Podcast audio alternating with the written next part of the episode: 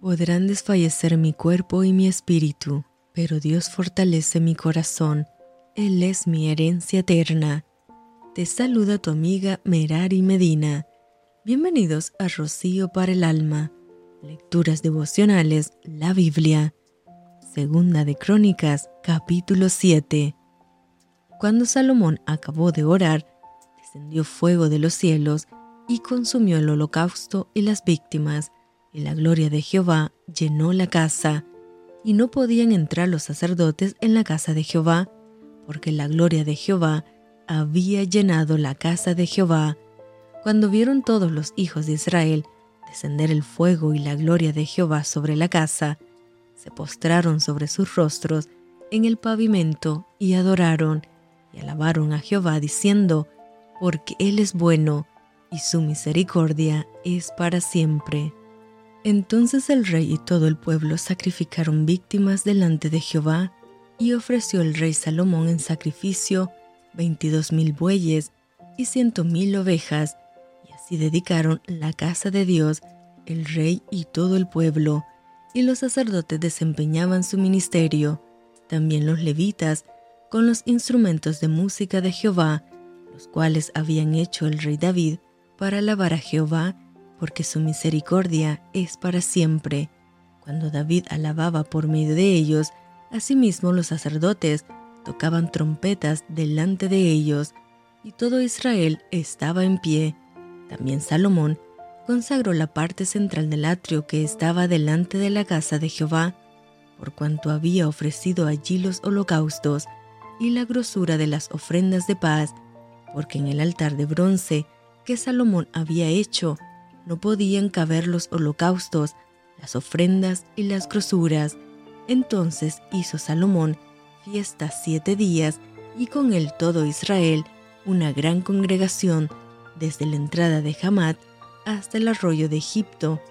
Al octavo día hicieron solemne asamblea, porque habían hecho la dedicación del altar en siete días y habían celebrado la fiesta solemne por siete días y a los veintitrés días del mes séptimo envió al pueblo a sus hogares, alegres y gozosos de corazón, por los beneficios que Jehová había hecho a David y a Salomón y a su pueblo Israel.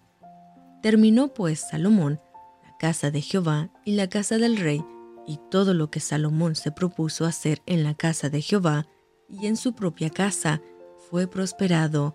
Y apareció Jehová a Salomón de noche y le dijo, yo he oído tu oración y he elegido para mí este lugar por casa de sacrificio.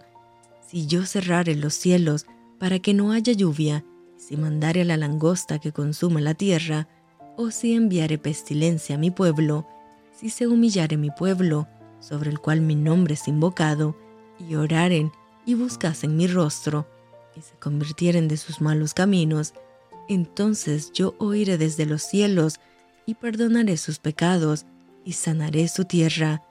Ahora estarán abiertos mis ojos y atentos mis oídos a la oración en este lugar, porque ahora he elegido y santificado esta casa, para que esté en ella mi nombre para siempre, y mis ojos y mi corazón estarán ahí para siempre.